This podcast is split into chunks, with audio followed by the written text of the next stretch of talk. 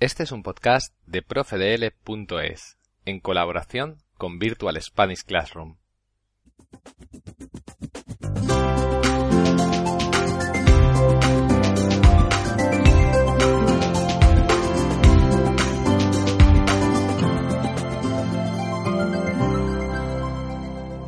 Hola y bienvenidos a un nuevo podcast para aprender español.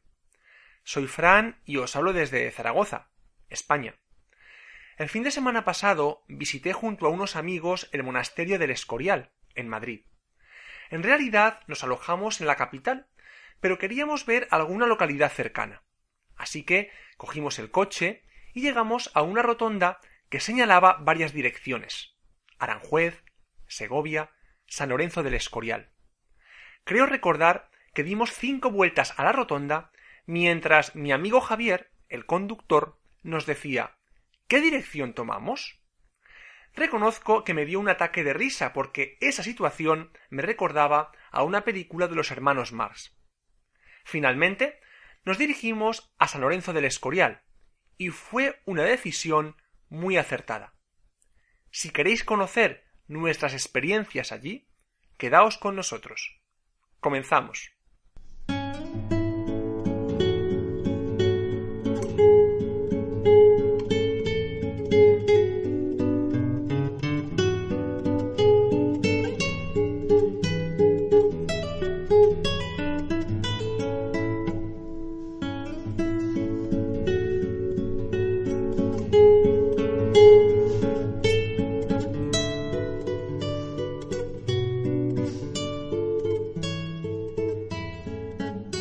Como es habitual en nuestro podcast, os vamos a formular una pregunta. El fundador del monasterio de San Lorenzo del Escorial fue el rey Felipe II, que supervisó personalmente toda la construcción desde su inicio en el año 1563 hasta la colocación de la última piedra, en 1584. Pero, ¿sabríais decirnos, según cuenta la leyenda, qué rey español nació en un retrete? 1. Felipe II. 2. Carlos I de España. 3. Carlos III. Conoceremos la respuesta al final del programa de hoy.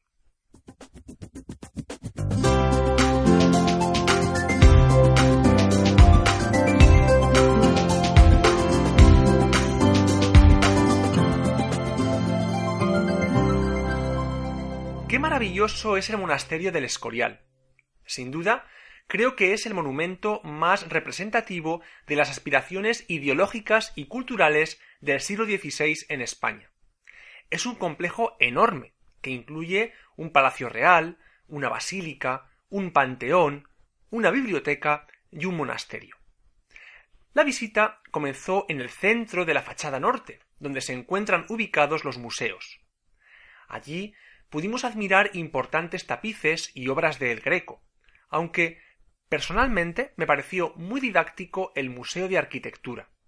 Planos, maquetas y diversas herramientas nos hacían retroceder unos siglos para imaginar de qué forma se construyó el monasterio.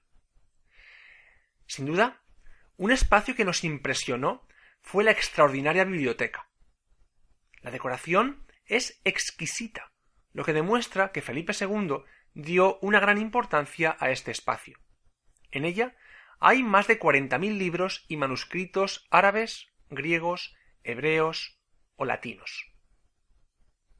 A continuación, visitamos el palacio privado de Felipe II, que ocupa un lugar destacado dentro del monasterio, porque está unido al santuario.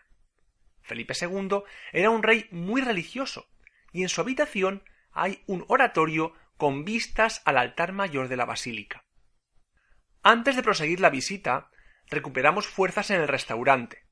Y menos mal, porque lo que vimos después me habría quitado las ganas de comer. El guía nos llevó a la zona de los panteones. Una de las funciones principales del Escorial es ser el lugar de enterramiento de los reyes de España. Así que, bajando por una escalera, llegamos al Panteón de Reyes. Se trata de una cámara circular en cuyas paredes están los sarcófagos. Antes de ser enterrados en este lugar, los restos de los reyes y reinas pasan alrededor de 30 años en una sala herméticamente cerrada situada unos metros antes de llegar al Panteón y conocida como el Pudridero, que es custodiado por los monjes agustinos. Actualmente, en ese habitáculo se encuentran los cuerpos de don Juan y doña Mercedes, padres del rey Juan Carlos I. Otra curiosidad del monasterio es la conocida Sala de los Secretos. Es una sala oscura, sin ningún tipo de decoración, pero su construcción permite que dos personas situadas en los extremos puedan conversar sin chillar y con total claridad mientras las personas que se encuentran en el centro de la sala son incapaces de escuchar la conversación. Existe una leyenda protagonizada por el propio Felipe II. Como las obras de monasterio se prolongaron durante muchos años y el dinero empezó a escasear, el arquitecto Juan de Herrera decidió aprovechar la peculiaridad acústica de esta sala para asustar al rey. Invitó a Felipe II y a otros cortesanos a la estancia, y una vez situados en el lugar adecuado, Juan de Herrera susurró Majestad. No está bien que los trabajadores lleven dos semanas sin cobrar. Felipe II, sorprendido por esa desconocida voz, preguntó ¿Quién osa hablar así al rey?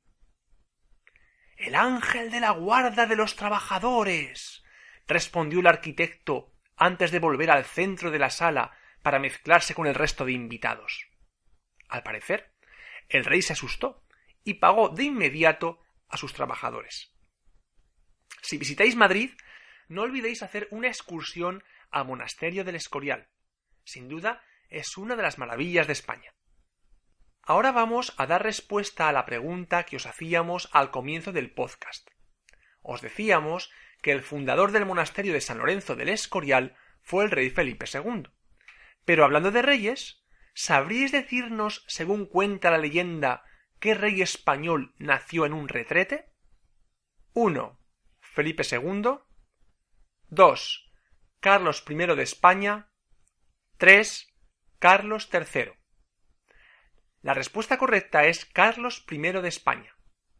Carlos I, rey de España y quinto de Alemania, nació al parecer en un retrete del Palacio de Gante, durante una fiesta nocturna en la que participaba su madre Juana.